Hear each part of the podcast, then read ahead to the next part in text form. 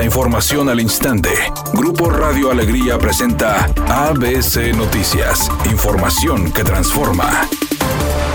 Luego de la alerta emitida por Agua Drenaje por el deterioro que presenta el acueducto de la presa El Cuchillo, su director Juan Ignacio Barragán señaló que es posible adelantar los trabajos de construcción del segundo acueducto, indicando que la fecha de arranque podría ser antes del 2023. Agregó que al tener los permisos federales y la ratificación de la manifestación del impacto ambiental, el segundo acueducto de la presa El Cuchillo pudiera formarse con recursos estatales, reiterando que trabajan con la Secretaría de Movilidad a través de la Secretaría de Infraestructura para las reparaciones en el acueducto sin detener el flujo por su parte, el alcalde de Monterrey, Luis Donaldo Colosio, señaló que están realizando gestiones de agua, indicando que en la zona citrícola tienen algunos donativos en puerta, además de exhortar a Agua y Drenaje de Monterrey para que se pueda usar agua tratada en incendios y se permite el uso humano de líquido potable de los hidrantes.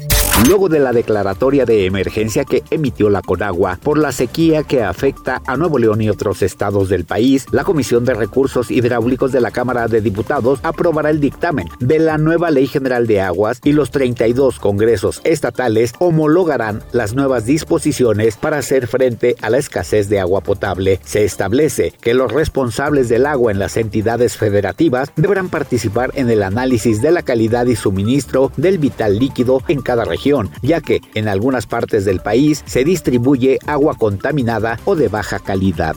Editorial ABC con Eduardo Garza. La Comisión de Transparencia y Acceso a la Información reprobó a 33 de los 51 municipios de Nuevo León por no transparentar su información. ¿Pero qué ganan con reprobarlos? Sanciónenlos, múltenlos, castíguenlos, métanlos a la cárcel porque así van a seguir ocultando las finanzas y la información y al cabo la COTAI les da un regañito verbal y nada más. Le faltan dientes a la Comisión de Transparencia para poder sancionar en serio, pero el Congreso del Estado prefiere no darle más poder a la COTAI porque al rato ellos también van a ser sancionados. Así están las cosas y nada más.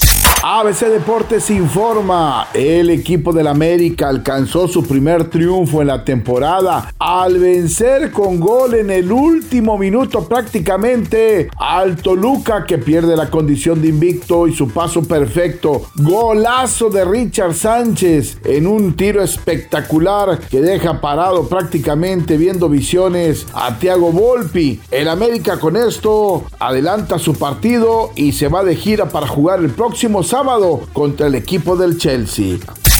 Es una tarde con escasa nubosidad de ambiente caluroso. Se espera una temperatura mínima que oscilará en los 28 grados. Para mañana viernes se pronostica un día con escasa nubosidad. Una temperatura máxima de 36 grados, una mínima de 24. La actual en el centro de Monterrey 35 grados.